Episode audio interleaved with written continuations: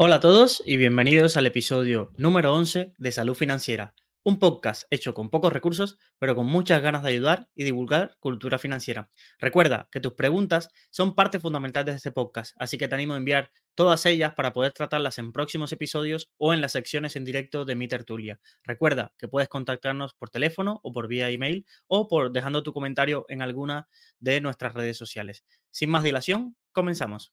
La frase del día de hoy dice así. Si te pasas la vida convencido de que tu manera es siempre la mejor, todas las ideas del mundo se te escaparán. Hoy, en el podcast, vamos a ver una de las historias y una de las guerras comerciales que quizás más desconocía. Para todos es bien conocido la guerra comercial que desató Trump con China a principios de, a finales de la década pasada, pero hay una historia de, de, la guerra comercial que hubo entre Japón y Estados Unidos a finales de los años 80 y principios de los 90 que para muchos es desconocida. Porque si en 1945 alguien te dijera o alguien en Japón llegara a imaginar que en unos años el país resurgiría de las cenizas atómicas que habían dejado la guerra y las detonaciones nucleares, alguien lo tacharía de loco. Sin embargo, casi medio siglo después del desastre de Hiroshima y Nagasaki, Japón se convertiría en la segunda economía del mundo y pondría en jaque la hegemonía de Estados Unidos y su industria, de la mano de un material casi invisible y del que te he ido hablando en los últimos episodios, los chips de memoria. Hoy te cuento la historia de este renacer japonés y cómo durante la Guerra Fría se llevó a cabo una de esas guerras comerciales más duras de nuestra historia reciente. Pero veamos un poco de contexto para que entres un poco en, en calor. La reconstrucción de Japón es decir, empezaría en 1945, casi unos días después de que el emperador Hirohito firmara la capitulación y el fin de la Segunda Guerra Mundial. El control del país parecería a manos del general MacArthur, quien fomentaría, un general estadounidense que se quedaría al frente de todo el Pacífico y quien fomentaría varios cambios políticos y económicos en el país. Se redactaría una nueva constitución donde se dejaba claro que Japón renunciaba al militar, militarismo, militarismo, vamos a decir bien la expresión, y también donde se sumía una cierta neutralidad en cualquier conflicto. Se realiza una reforma agraria para intentar paliar la malnutrición y el hambre generalizada que asolaba el país. Se respetaría a Hirohito, lo que aún que se le quitarían todos los, todos los derechos. Sería algo así, una persona decorativa que no tendría ningún peso político, pero no terminó y los americanos sobre todo no lo, no lo mataron, es decir, no, no pasó por un proceso penal ni nada de eso para poder eh, restablecer un poco el honor de Japón, ya que la figura ahí del emperador es un poco como una figura mitológica. Entonces, imaginaros el daño que hubiera hecho por siglos y por siglos si Estados Unidos se atrevía un poco a, a jugar y llevar ante un tribunal al emperador Hirohito, que era un poco la figura culmen del Estado. Estados Unidos quizás hizo esto porque recordaba los nocivos efectos que tuvieron después de la Primera Guerra Mundial el Tratado de Versalles. Si un poco sabes de historia, sabrás que en el Tratado de Versalles se pusieron unas penalizaciones y unas indemnizaciones tan grandes a Alemania que eh, la introdujo dentro de una crisis monetaria o económica muy severa y esto fomentó el renacimiento de un nacionalismo aún dolido y, con sed de venganza contra los aliados, que fue el que, el que catapultó Hitler, unas cosas que catapultó a Hitler al poder. Entonces, un, poco de, este sentimiento de, revanchismo, Estados Unidos intentó evitar, a pesar de que este, Japón quedaría marcado, por ejemplo, Tokio sufrió el mayor bombardeo no nuclear de la historia y la historia de, Hiroshima y Nagasaki es bien conocida por todos, cómo, cómo terminó y cómo más de miles y cientos de miles de japoneses perecieron en el final, sobre todo, de, esta Segunda Guerra Mundial. Entonces, Estados Unidos no quiso tener este ánimo revanchista con Japón y, y evitó buscar la venganza. Además, un Japón fuerte, era un Japón fuerte, se convertiría en un activo geopolítico frente a la Unión Soviética y la creciente expansión de las ideas comunistas que se, ya se iban incorporando en China, en Corea y en Vietnam del Norte. No hubo en sí un plan Marshall con miles de millones de dólares inundando la economía japonesa, pero sí hubo una ayuda económica y unos fuertes intercambios de tecnología que, conjunto con la capacidad de sacrificio y de ahorro del pueblo japonés, lograron crear uno de los milagros económicos más impresionantes del siglo XX.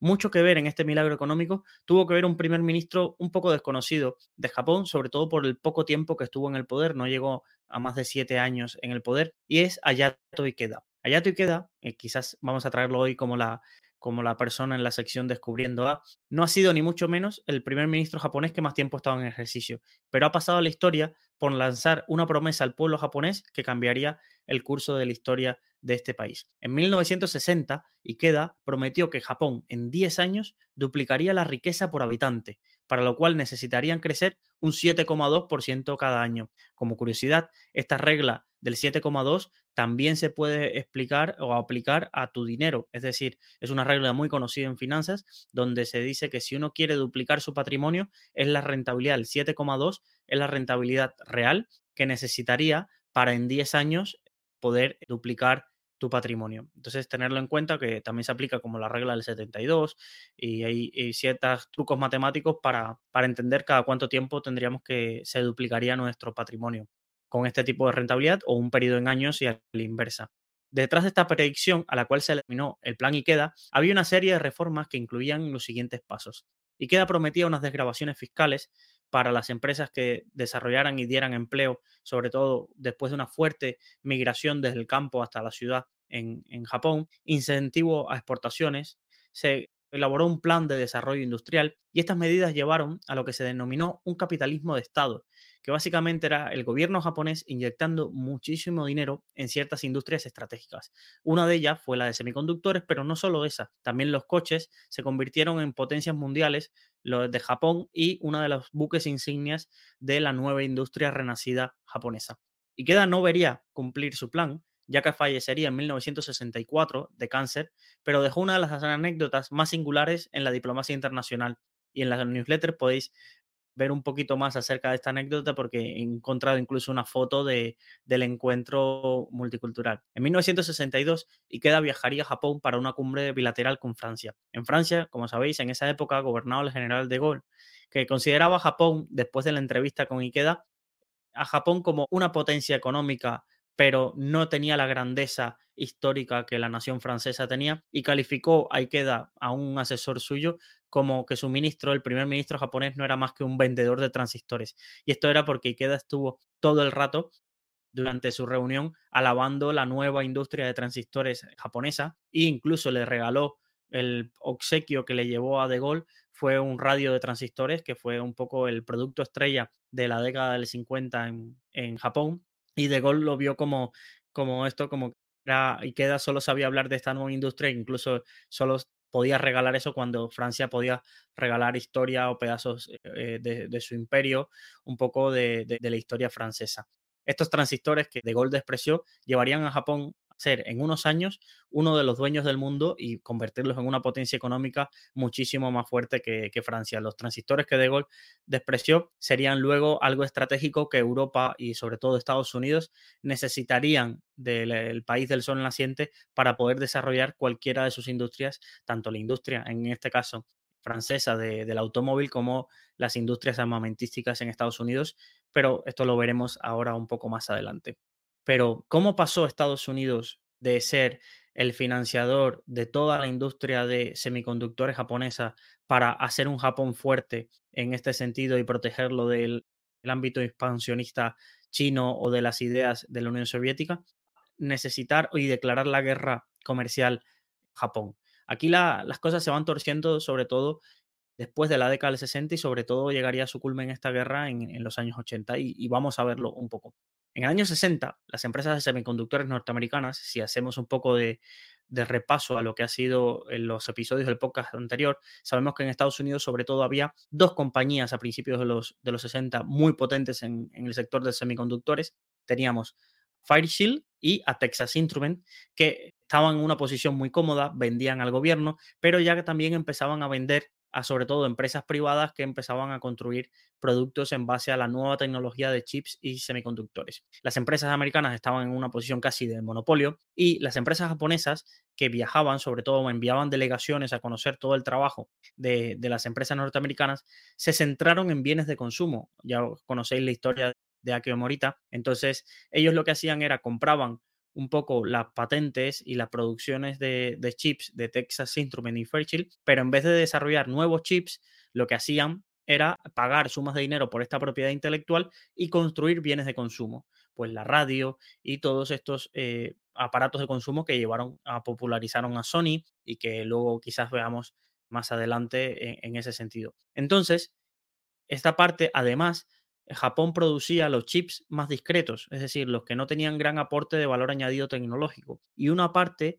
de esta producción debía entregarla a las empresas que le daban la patente para que poder desarrollarlas. Entonces, era una parte de producción a bajo coste que tenían Texas Instruments y Fairchild y además Estados Unidos se reservaba la producción de los componentes más avanzados que se utilizarían en programas espaciales y en la carrera armamentística.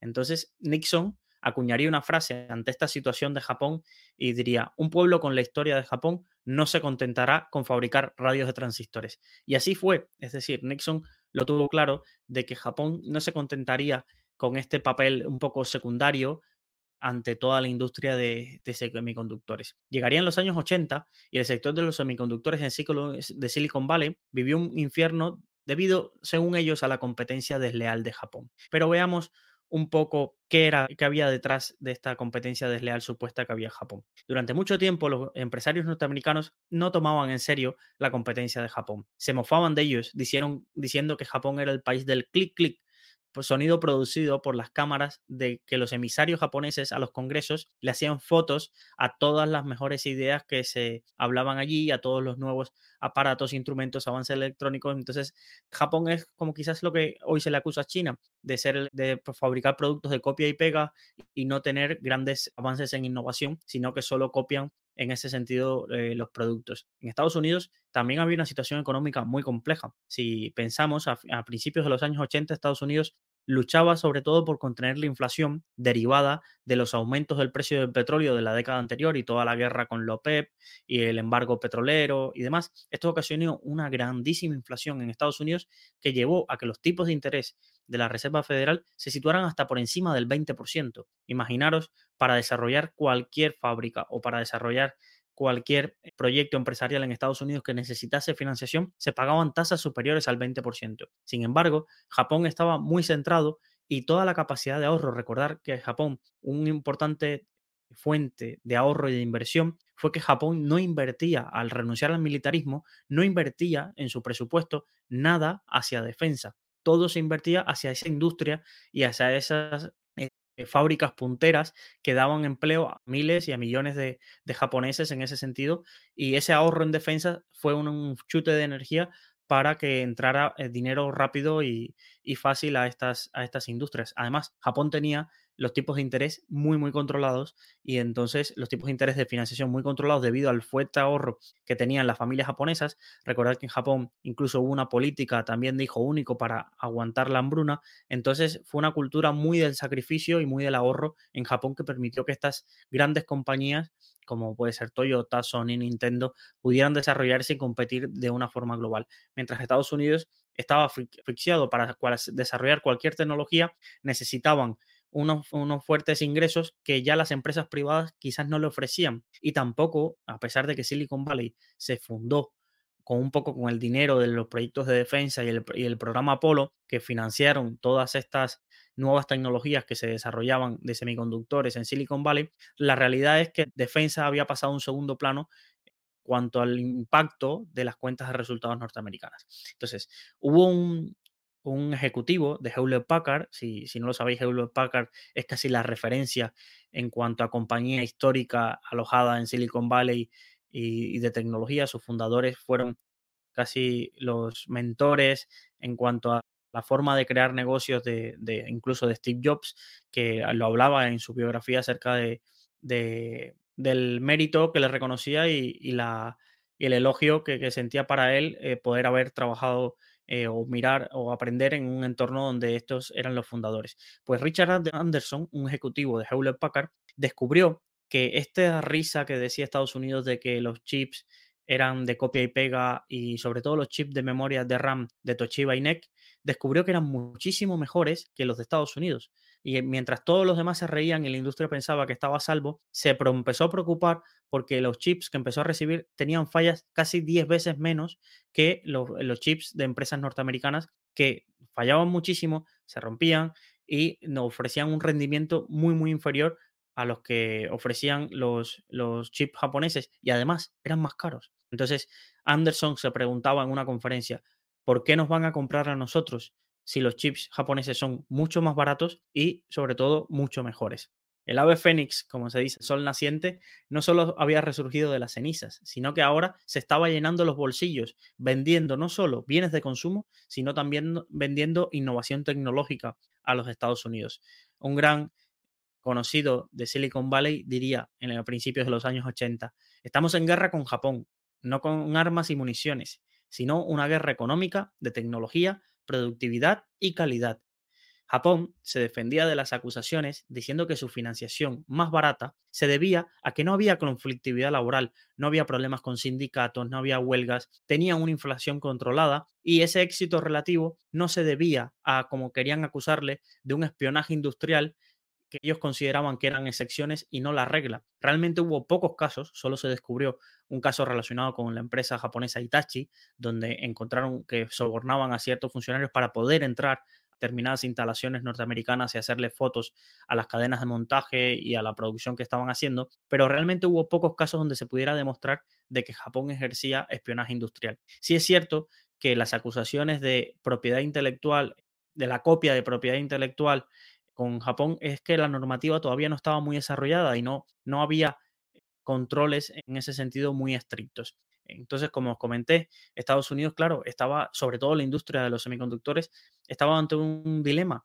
¿Por qué? Porque todo el mercado se estaba eh, llenando de productos baratos japoneses y a, y a, su vez, a pesar de que ellos habían hecho intentos de que la producción norteamericana también se comprara en Japón, porque Japón estaba desarrollando una industria de producción de consumo muy alta, la realidad es que no sucedía así. Es decir, las empresas japonesas solo compraban chips a productores japoneses. Entonces, ahí fue donde una de las, de las cosas que llevó a Silicon Valley a levantar la voz y darse cuenta de que habían perdido en la complacencia muchísimos años y desde que el otro lado del mundo se estaban quedando con todo, todo el mercado. Claro, Estados Unidos casi no tenía capacidad de inversión en esos momentos, porque casi todo se le iba a las empresas en pagar a los trabajadores que tenían sueldos más altos con muchos conflictos y demás, y además en pagar los intereses de, esa, de esas deudas que le generaban, que estaban por encima del 20% anual. Imaginaros la carga financiera que eran esos intereses. Mientras tanto, Japón, todas las utilidades que tenía, las reinvertían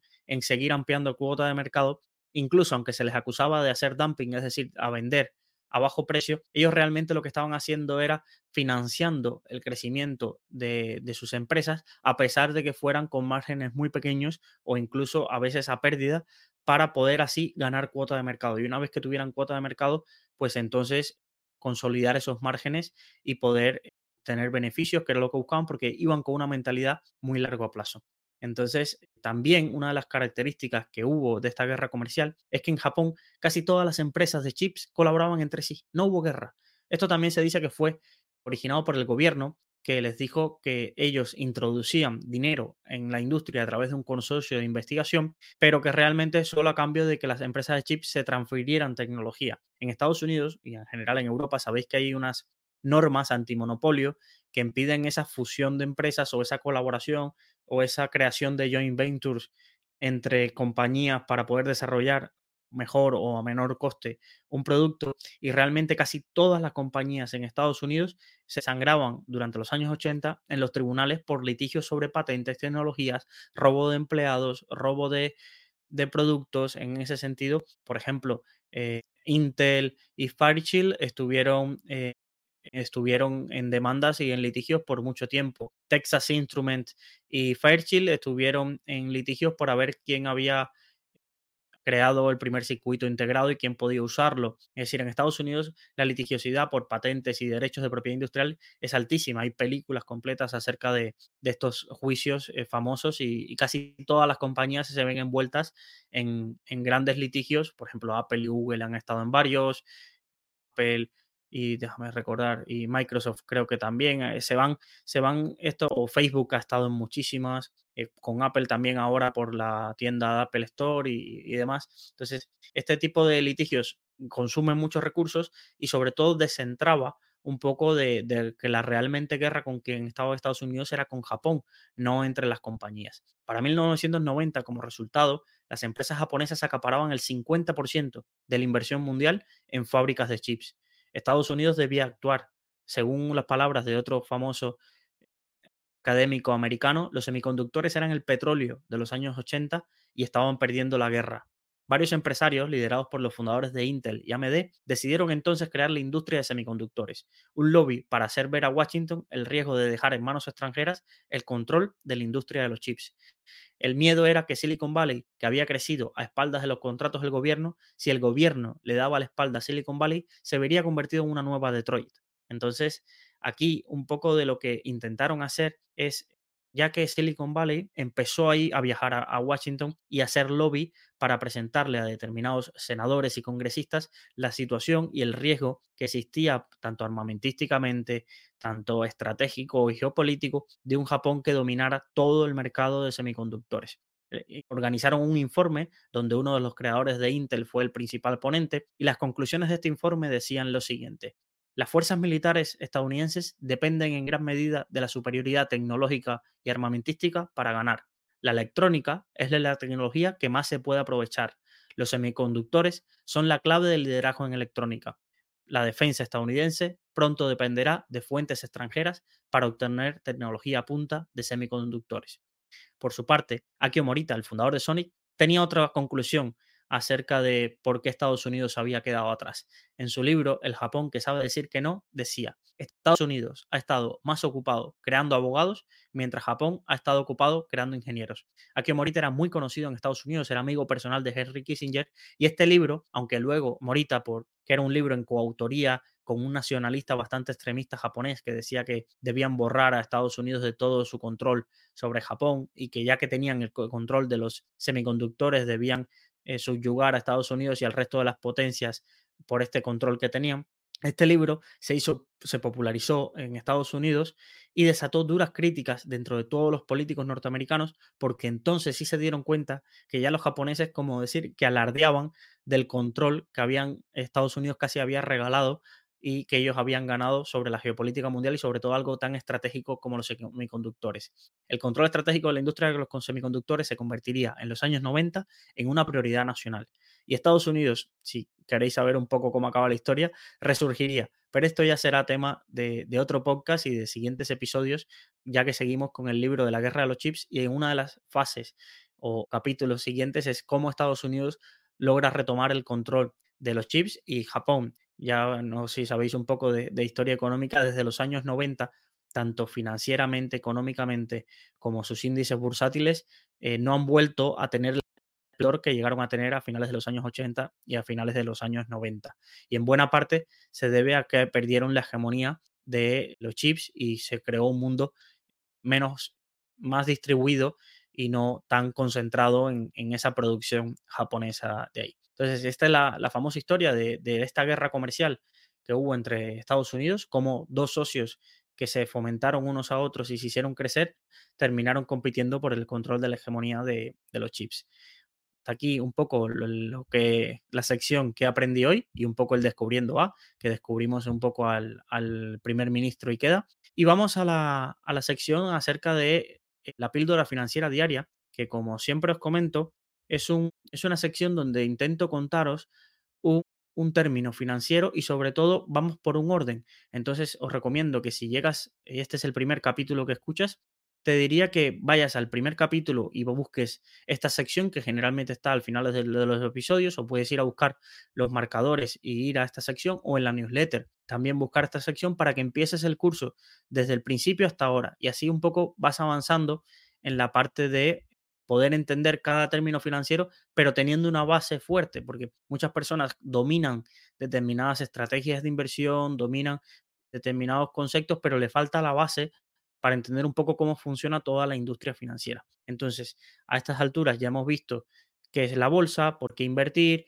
cómo se invierte a través de broker, todo lo que tenemos que saber de broker, cuáles son las principales comisiones y hoy vamos ya a entrarnos en el mundo de los productos financieros en sí y empezamos por el producto financiero quizás más popular, no es el que más se negocia, pero sí el más popular para nosotros los, los inversores retail y es qué son las acciones. Entonces, si te has preguntado un poco el concepto, una acción representa una pequeña propiedad de una empresa al poseer acciones de una empresa, tú te conviertes en accionista, que es el término que se utiliza, lo que significa que tienes una participación en la, propiedad y también en las decisiones de la empresa. Es decir, cuando tú compras acciones, a pesar de que quizás no te llegue el aviso o tú no te sientas tan importante, tú eres parte de la propiedad de esa empresa. no tienes que ir a firmar ante un notario y ese tipo de cosas, pero te conviertes en alguien relevante. ¿Qué pasa? Que la relevancia, según el tipo de empresa, se va diluyendo porque imaginaros, eh, empresas como Santander, Inditex, que tienen millones y millones de acciones negociadas, y tú compras 20 acciones, realmente no tienes ningún poder en esa parte, pero teóricamente esas 20 acciones son parte de la propiedad de Inditex y, te otorgan ciertos derechos. Vamos a diferenciar un poco entre las acciones de empresas que están listadas en bolsa, que ya os digo que son la minoría, y las acciones que no están listadas en, de empresas que no están listadas en bolsa. Las que están listadas en bolsa se pueden negociar siempre que los mercados financieros estén abiertos y que sea un día hábil, por supuesto. Es decir, las bolsas tienen unos horarios y también unos días de negociación. Si hay no todos los festivos la bolsa está abierta, ni no todos los festivos las bolsas están cerradas. Y para comprar y vender acciones de empresas que están listadas en bolsas, solo necesitas tener el dinero en un broker que dé acceso, tener el dinero para pagar las comisiones y sobre todo eh, comprarlas a un precio que el mercado esté dispuesto a vendértelas. Esto lo veremos más adelante. La diferencia con las acciones de empresas que no están listadas en bolsa es que su negociación es mucho, mucho más complicada. Incluso estas acciones a veces no se le llama por el término acciones para diferenciarla de las que están listadas en bolsa, sino que se llama participaciones. Solo se pueden negociar en fuera de los mercados organizados y generalmente hay varios términos relacionados a cómo se pueden negociar. Una referencia es el mercado gris, se denomina mercado gris a un mercado no regulado donde se intercambian las propiedades de, de acciones no cotizadas acuerdo ante notario, generalmente la forma más común de vender acciones que no están cotizadas. Imaginaros que hay una cadena de restaurantes y tú tienes el 20% de esa cadena de restaurantes y alguien te lo quiere comprar. Generalmente un acuerdo ante notario es la, la vía más común y más segura de transmitir estas acciones, pero luego también hay quien lo hace a través de una transacción privada y se firma un contrato, se vende, se lleva al registro mercantil y se establece de cada país, esto según cada país, y se establece el cambio de propiedad en este tipo de transacciones privadas. La realidad es que las acciones que de, empresas que no están listadas en bolsa sufren un llamado descuento, es decir, no es lo mismo al precio al que se compran y se venden las acciones en bolsa que si una acción no estuviera en bolsa al precio que se comprara y se venderían sus acciones. Porque al no poder venderlas rápidamente, la persona que compra o la persona que, que tiene en poder esas acciones necesita que sea suficientemente atractivo para que de, valga la pena eh, pagar esa prima de liquidez de decir, oye, voy a comprar algo que no sé mañana si voy a poder vender y si hay algo urgente, por ejemplo, en las bolsas, hay un hecho urgente, tú rápidamente das la orden de vender si, si las bolsas están abiertas y lo puedes hacer. Si tienes una empresa no listada en bolsa, imaginaros que hay una regulación fuerte del gobierno que cambia sobre el mercado inmobiliario y tú tienes una acción de empresa inmobiliaria, no te va a dar tiempo a encontrar un comprador, porque no va a ser una orden ni un teléfono que levantes, es un proceso mucho, mucho más complicado. De todas formas, estas acciones no listadas en bolsa, muchas veces puede pasar que las tengas porque has recibido en herencia o porque no te has dado cuenta y la empresa ha salido de bolsa. Esto es un término común que prefiero contarlo aquí, aunque quizás debería ir en una parte más avanzada del curso, pero que tenéis que tener en cuenta. Hay muchas empresas que cuando lanzan una OPA, es decir, cuando son compradas o alguien compra todas sus acciones, no todas las personas que tienen acciones de esa empresa se enteran, se enteran o a veces se les pasa el plazo que tienen para vender sus acciones al nuevo comprador. Por ejemplo, imaginaros la, la última acción que puede pasar esto es Twitter. Por ejemplo, Elon Musk decidió comprar Twitter. En este caso, Elon Musk decidió comprar todo Twitter, pero imaginaros que no hubiera decidido comprar todo Twitter y decide comprar el 80%, ¿vale? Y solo, o solo puede comprar el 80% porque hay gente que no quiere vender o no se da cuenta que, puede vender. Hay un 20% que al no estar listada la empresa en bolsa, esas 20% son accionistas de la empresa, pero ya no pueden ir a vender y decir al mercado que alguien les compre esas acciones de bolsa. Y esto es algo que yo, sobre todo en mi etapa anterior, trabajando, muchísima gente nos llamaba porque de pronto han abierto su broker y han, han descubierto que, que, su acción ya no cotiza en bolsa. Y dicen, ¿y ahora qué puedo hacer? Y sobre todo pasó, aquí en España hubo una OPA a una empresa de, de autopistas, a Vertis, que quizás si alguna vez has pagado peajes, habéis encontrado que la mayoría de peajes en España son gestionados por Avertis, y fue sacada de bolsa. Incluso creo recordar que la compró un holding entre ACS, la empresa de Florentino, y la empresa italiana Atlantia y la sacaron de bolsa y hay muchísima gente que no vio pasar el plazo se le pasó o pensaban que iba a haber una contraoferta mayor y no vendieron y se quedaron con acciones de una empresa que no cotizaba en bolsa. Y entonces llamaban preguntando, oye, ¿y ahora qué hay que hacer? ¿Qué, qué puedo hacer? Entonces realmente lo más común en este tipo de casos es llamar a la empresa, es decir, a la propia Vertis, que en ese caso tendrá otros dueños, pero puede que el equipo gestor sea el mismo. Y muchas veces estas empresas, cuando las llamas, te ofrecen comprártela ellas mismas o eh, muchas veces eh, se ponen anuncios en cualquier tablón de anuncios de que, oye, estás dispuesto a vender y hay coleccionistas que están dispuestos a comprar u otros accionistas eh, minoritarios que, que, quieren comprar, pero ya no es una orden a través de un portátil, no, lleva un trabajo hacerlo, así que tener en cuenta que, que si invertís en acciones en un broker, tenéis que estar muy atentos a los mails que os llegan, porque un día puede aparecer una OPA, es decir, que te compren la acción que tú tengas y, y tú no te enteres.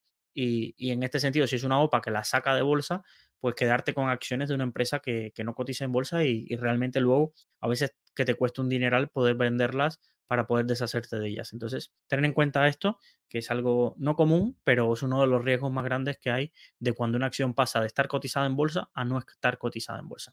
Vale. Los tipos de acciones, al final, como os digo, las acciones son una parte de la propiedad de una compañía.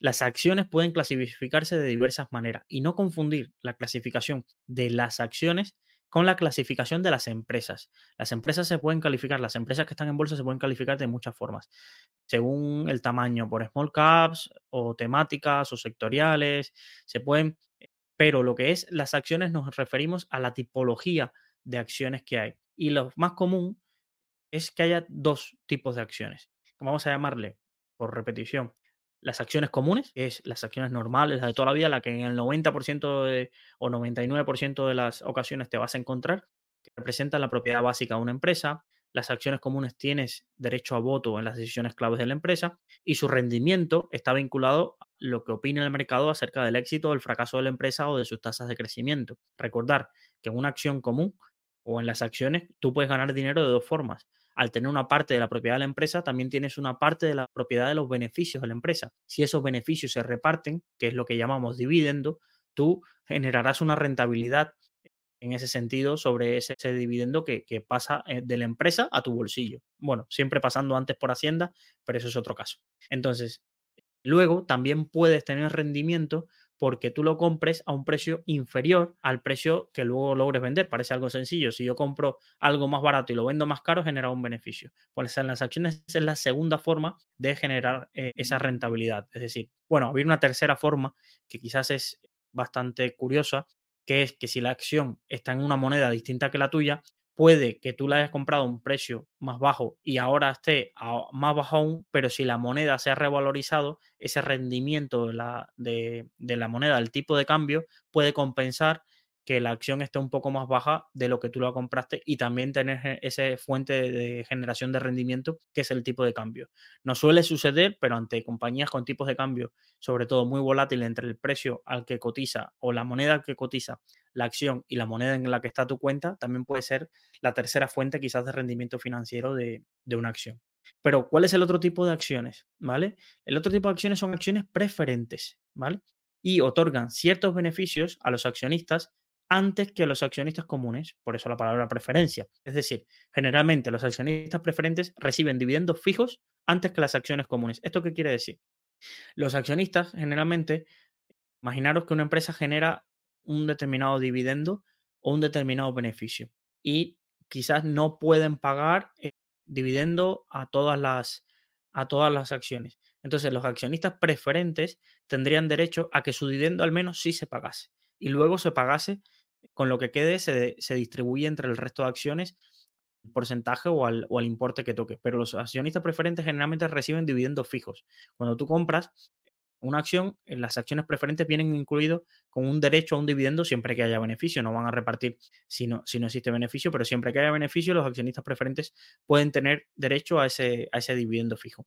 Y también, en caso de quiebra, los accionistas preferentes tienen prioridad de la devolución del capital. Esto puede ser, sonar muy complejo, pero una cosa que tienes que saber es que existe un orden a la hora de cuando quiebra una empresa, a quién hay que pagarle primero. Generalmente, eh, en España, por ejemplo, un poco el orden puede ir pues a los trabajadores, a la seguridad social, es decir, el Estado y los trabajadores que cobren primero. Luego, ¿quiénes cobrarían? Los, que, los deudores, los acreedores, es decir, las personas que han prestado dinero para que la empresa con ese dinero invierta o realice su actividad, esos serían los siguientes dentro del orden de devolución. Y los últimos en cobrar, si queda algo, imaginaros que la empresa tiene una fábrica y vende la fábrica y con eso le paga a los trabajadores y a la seguridad social.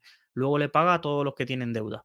Luego, con el dinero que quede, vendrían los accionistas a cobrar, ¿vale?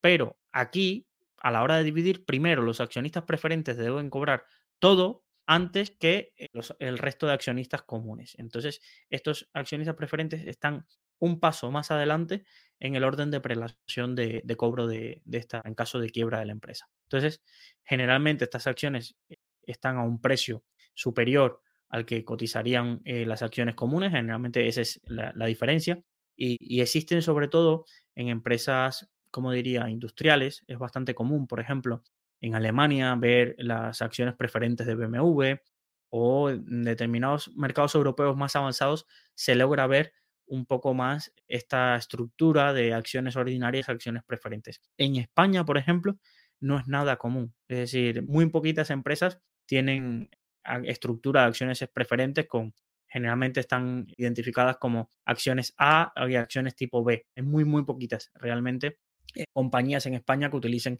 este sistema cotizado en bolsa, pero por ejemplo en Alemania es muy común. Algo común, por ejemplo, en, me sorprendió en Colombia, también es súper común que existan dos tipos de, acciones y en Estados Unidos, que es el mercado más avanzado, pues es, más evidente. En los mercados asiáticos también hay, sobre todo en, Corea del Sur, hay, hay, muchas acciones A, bueno, acciones preferentes y que se distinguen de otro tipo de acciones ahí. Ahí está también por un poco la estructura de, de accionistas y, si los accionistas iniciales muchas veces se, guardan, este tipo son los que poseen acciones preferentes para conservar también a veces derechos a voto un poco de premium, es decir, hay accionistas que una acción no, no equivalga a un voto, sino que hay accionistas preferentes que su porcentaje de voto es superior al porcentaje de compañía de, de, la compañía que tienen. Entonces esto también puede pasar, no es común, pero también puede pasar.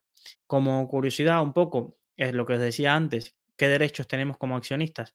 Pues tenemos ciertos derechos. Primero, el derecho al voto. Si eres accionista, puedes participar en decisiones importantes de la empresa, pero no decisiones del día a día.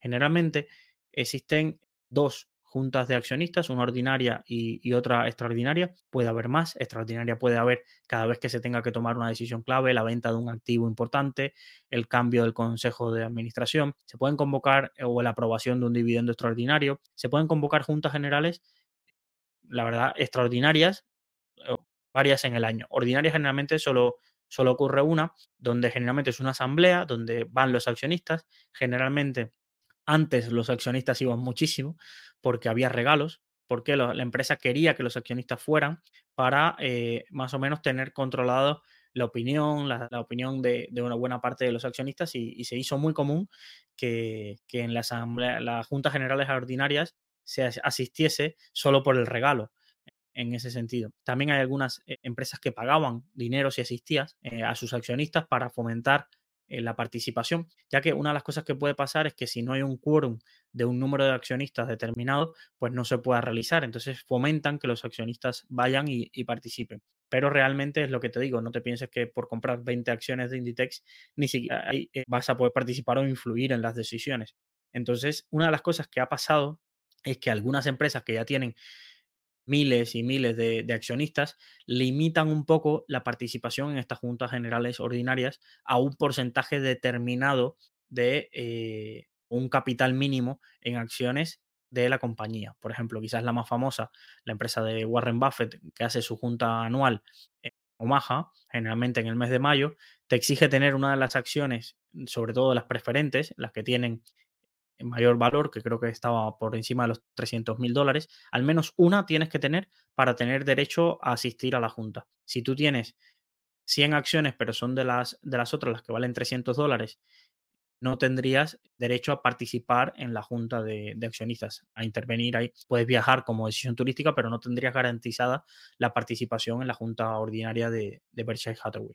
¿Vale? Entonces hay algunas empresas que ponen un límite a la participación, pero no al voto. Tú puedes votar, tengas el porcentaje que tengas, pero sí a la participación por un tema de, eficiencia y tamaño. Imaginaros, hay empresas que tienen millones de accionistas y todos deciden ir por temas de logística, no, no se puede participar realmente o no puedes tener turno de palabra. Luego, el siguiente derecho es el derecho a dividendos y es básicamente la participación de ganancias distribuidas. Y ya os dije, derecho a dividendos no significa, en algunas legislaciones se obliga a que si la empresa tiene beneficios reparta dividendos. Pero ojo con esto, que muchas personas dicen, es que yo puedo, tengo el derecho a que la empresa si tiene beneficios me pague dividendos. Esto no es así. Hay muchísimas empresas que tienen beneficios y por política empresarial prefieren recomprar acciones, prefieren reinvertirlo en la compañía y no repartir dividendos. Entonces, ojo que este derecho a dividendos es matizable. Es decir, si se distribuyen beneficios, sí tienes derecho al cobro de que tú no seas discriminado, de que unos cobren y otros no, a no ser que exista esta, esta distribución de acciones preferentes y acciones comunes, donde se garantiza primero que cobren las acciones preferentes su dividendo establecido y prefijado y luego se decide lo otro. Pero esto, pero es lo que digo, si una empresa decide no distribuir dividendos, puede hacerlo, puede hacerlo, ¿vale? Entonces, tenerlo en cuenta porque hay muchas personas que, no lo tienen en cuenta y, además cuando una empresa recorta el dividendo o lo quita un año porque decide invertir ese dinero en otro, en un negocio, en una expansión, se siente que, tiene algún poder de decisión en esa, en esa parte y la real no. Lo que tú tienes poder de decisión es que no seas discriminado si se reparte dividendo, tú lo recibas como, como accionista. Luego, existe el derecho a la información que son el derecho a que recibir los informes financieros, el, informe final o el acta de la Junta General de Accionistas y demás. Entonces hay que tener en cuenta esto, ¿vale? Ha habido una tendencia en los últimos tiempos a que se fomente la participación y el voto a través de, de proxies. Esto es algo un poco complejo, pero intentaré evitarlo. Son empresas que intentan agrupar a un número elevado de, de accionistas y les pasa un poco el orden del día de la Junta General y entonces el accionista marca, pues aquí, aunque yo no vaya, quiero marcar sí, no, sí, no, a esto sí, lo apruebo, a esto no lo apruebo, y el proxy agrupa todo ese poder de voto y es quien termina votando en la Junta General ese día. Esto ha supuesto un problema para, sobre todo para, no está pensado quizás en Pepe, accionista del Santander, que utilice un proxy, pero imaginaros que hoy la mayoría de las acciones su principal accionista es una casa de ETFs. ¿Por qué? Porque a no ser que sea una acción muy pequeña, que no haya ningún índice que la replique, sobre todo imaginaros acciones del SP500, acciones del IBEX 35, casi su principal accionista siempre va a ser o BlackRock o, Fidelity o Vanguard, los creadores de grandes ETFs que van acumulando y para tener un porcentaje de sus carteras similar al porcentaje que tiene el índice esa empresa, pues termina comprando una parte importante. Entonces, lo que vota el proxy que representa a esos ETFs es súper importante porque pueden tumbar una decisión y generalmente los gestores de ETFs tienen poco interés de lo que le sucede a la compañía en particular. Más allá del criterio quizás a veces ahora que se ha impuesto de criterios ESG o criterios de que no estén en acuerdo en cuando se maneja una, una compañía por una mala gobernanza o por un impacto significativo en la sociedad, generalmente eh, no suelen o no suelen votar estas casas o suelen votar vía proxies y los resultados pueden ser muy aleatorios. Y hay muchos CEOs de empresas que se quejan de, la incertidumbre que hoy en día conlleva una Junta General de Accionistas porque muchas veces no saben qué va a terminar pasando con determinadas votaciones acerca de, por ejemplo, la retribución de los directivos, de los planes de expansión, del reparto de dividendos, porque dependen mucho de estas empresas que acumulan los votos del resto de, accionistas y, que son decisivos, sobre todo en empresas donde hay un accionariado muy dividido. Si es un accionariado como otras empresas donde todavía más del 50% lo controla un accionista, ya pueden decir los próximos MISA que, que o determinados ETF pueden decir MISA que, que al final mandará al Estado. Esto es como por ejemplo en AENA.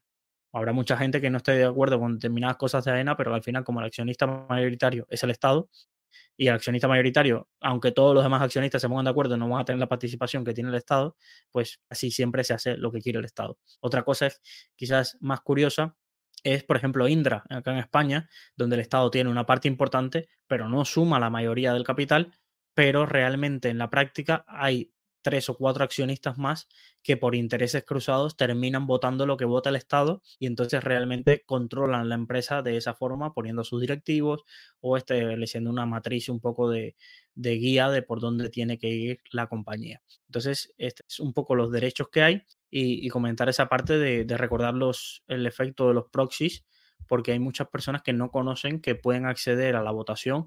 A veces los brokers te envían la documentación y que votas porque el broker está conectado al proxy, pero un poco el funcionamiento de, lo que hoy es en día la Junta General de Accionistas. Generalmente minoristas, los más interesados que están en la Junta General de Accionistas son aquellas que pagan regalos y aquellas que pagan dinero por asistir y, y realmente a veces con el COVID algunas se hicieron online, juntas generales, y era más fácil asistir, pero realmente no te vas a coger un día para ir a la fábrica o a la sede central de una compañía para ir a la Junta General. Es muy raro, no ser que vivas en la misma ciudad, ¿vale? Entonces, términos relacionados con las acciones y, con esto vamos finalizando un poco el, podcast de hoy. Es dos términos que, que, quizás llevan a confusión, que es la capitalización bursátil y el free float. Son términos que escucharéis mucho relacionados con las acciones, pero vamos a explicarlo bien. Capitalización bursátil es el valor total de todas las acciones de una empresa en el mercado. ¿Y qué es? Se calcula multiplicando el precio que tiene en ese momento la acción por el número total de acciones en circulación. ¿Vale? Esto es, esto es importante. Es precio por número de acciones en circulación. Y entonces, ¿qué es el free float? Es el porcentaje de acciones de una empresa que está disponible para ser negociado públicamente en el mercado. Vale, esto es a qué se, a qué se debe. Cuando una empresa sale a bolsa, puede salir 20% de la compañía y el otro 80% de la compañía, los eh, accionistas fundadores o, el fondo de inversión que ahora posee la titularidad de la compañía decide no sacarlas a bolsa. Esas acciones evidentemente se valoran al precio que está cotizando la empresa en bolsa, pero no se están negociando todo el día. Entonces, generalmente, esto influye mucho en, la capitalización, en la capitalización bursátil y en el peso en los índices que se le da a determinada compañía. Es decir, el free float es las acciones que sí están circulando y se quitan para calcular el free float de una compañía las acciones restringidas, es decir, las que no se pueden vender, o lo que se considera que están en manos de insiders. Insider es la palabra para definir a personas, a los accionistas que no mueven, es decir, que son los propietarios, es decir, la familia Botín en Santander, la familia Ortega dentro de, Inditex, es decir, los dueños, los accionistas de la empresa que no están vendiendo sus acciones y las están negociando en el día a día, sino que tienen una participación importante de unas acciones que no tocan. Esas acciones reciben dividendos, pero ellos no están poniendo sus acciones todo el día a la compra y a la venta en el mercado. Entonces, para ajustar este, este factor del free float en los índices, se hacen ajustes. Esto es un poquito tema más técnico, pero para que lo, conozcáis. Entonces, a cada compañía, según el free float que tenga, imaginaros, Inditex tiene un coeficiente de free float de, del 60% de todas las acciones. Es decir, creo o al revés, tiene el 60% de las acciones Inditex sigue en manos de la familia Ortega. Es decir, solo tiene un 40% de free float. Pues entonces, a la capitalización bursátil se le hace un factor de ajuste y se le corresponde un porcentaje según el porcentaje de free float que tenga. Entonces, imaginaros que se le aplica a la capitalización bursátil un por 0,6 y entonces ese, esa capitalización bursátil que te queda es la que se utiliza para calcular el peso de esa compañía dentro de un índice.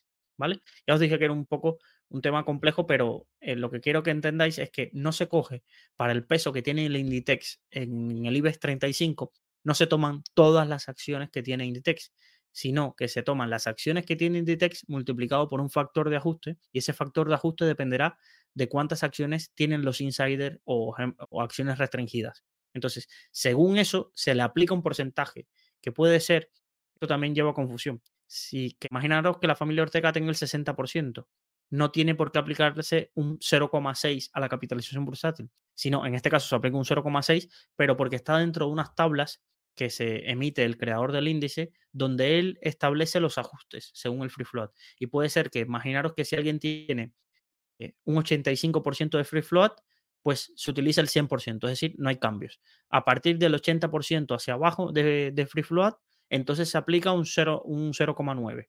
A partir de un 0,30 de free float, entonces se aplica un 0,60 y a todos en un rango. Entonces es realmente un factor de ajuste, pero que, es importante que entendáis que no es lo mismo la capitalización bursátil que tiene Inditex en su día a día a la que tiene cuando se integra dentro del peso que tiene dentro del IBEX 35 y es por este factor porque es que no hay acciones de los Ortega circulando todos los días, entonces no se considera eso para lo que realmente se puede negociar y la capitalización bursátil representativa de estas acciones. en siguientes episodios vamos a profundizar un poco más en, vale, ya sabemos lo que es una acción, pues vamos a dar un paso más adelante, cómo se compran, cómo es ese proceso, qué tengo que tener en cuenta, qué no, qué puedo, eh, cómo sé si está barata o está cara una acción, es lo mismo precio que el valor de una acción. Todo esto lo vamos a ver en siguientes episodios donde vamos a profundizar bastante en este proceso de, de una vez, ¿vale? Que escojo una acción, cómo doy el paso para comprarla y ya sabéis cómo funciona un broker, pues vamos a explicar la otra parte de, romper esa barrera de, vale, he metido el dinero en mi broker, ¿cómo puedo eh, empezar a comprar las acciones y qué debo tener en cuenta y qué me voy a encontrar? Que esto asusta a mucha gente y es donde se bloquea. Mucha gente se abre cuenta con un broker, sabe qué acción quiere comprar, pero le parece tan complejo los siguientes pasos y no sabe qué poner en cada, en cada casilla que hay que rellenar para comprar una acción, que se bloquean y deciden eh, ya no, no invertir. Entonces, esto lo vamos a ver más adelante y como siempre, os recuerdo que podéis escribirnos a preguntas.saludfinanciera.gmail.com Lo vuelvo a repetir, preguntas.saludfinanciera.gmail.com o enviarnos por WhatsApp tu pregunta al 614-239-639 y os intentaremos ayudar, ya sea con este curso diario o con la sección del consultorio de finanzas personales, que, no ha vuelto hace unos cuantos episodios, pero que en próximos volverá seguramente para dudas que nos lleguen y sobre todo dudas que encuentro en Twitter o, o en ese sentido confusiones que hay en, algún aspecto. Me despido con la frase de hoy que dice, no temas equivocarte, pero no cometas el error dos veces seguidas. Muchísimas gracias y nos vemos en el siguiente episodio de Salud Financiera.